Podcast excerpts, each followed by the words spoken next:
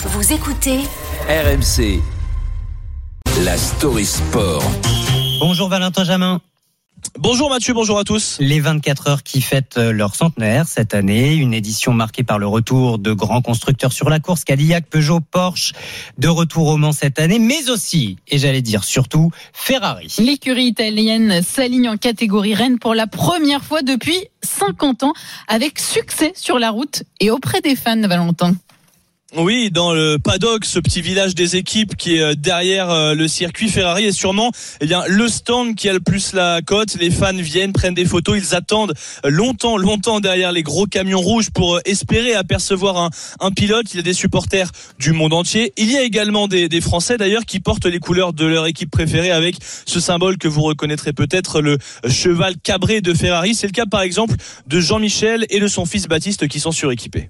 Les t-shirts, casquettes, pantalons, chaussures, tout est le, le sac à dos. On est supporters depuis des années. euh, de revoir Ferrari sur la ligne de départ, c'est magique. C'est des voitures d'exception, voitures de sport. euh, les- c'est la précision. la puissance et c'est tout le concentré euh, d'Italie qui est en une seule voiture et franchement c'est magique. Euh, on en a une, on a une F360 à la maison. Donc on est des passionnés. On espère en tout cas qu'ils vont gagner.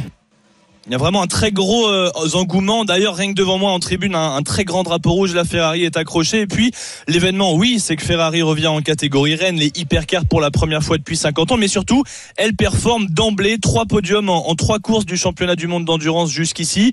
Les voitures, les prototypes impressionnent même la concurrence à l'image du français qui roule pour l'équipe Porsche, Mathieu Jaminet.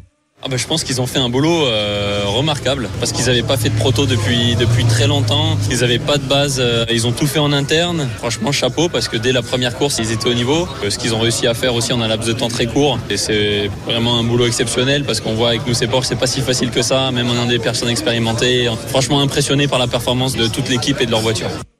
C'est le savoir-faire unique donc de la Scuderia dans le sport automobile qui amène plus de spectacles, plus de spectateurs aussi. Le record d'affluence ici au Mans, près de 300 000 personnes, un record aussi battu lors d'une manche à Spa. En Belgique, il y a un mois et demi, les diffuseurs, les médias sont plus intéressés par euh, cette discipline, nous dit le patron du championnat du monde d'endurance, Frédéric Léquien. Et ça aussi, pour lui et peut-être même surtout, c'est grâce à Ferrari. Des marques comme Ferrari font toujours rêver énormément. Elles rayonnent euh, d'une manière incroyable. Elles touchent plein de générations et elles représentent quelque chose euh, à travers les voitures de route, mais surtout dans la compétition automobile, c'est quelque chose d'unique. Et nous, on a une histoire qui est intimement liée avec euh, Ferrari dans les années 60, entre le duel entre Ford et Ferrari. Donc il y a un clin d'œil à l'histoire en plus qui est extraordinaire.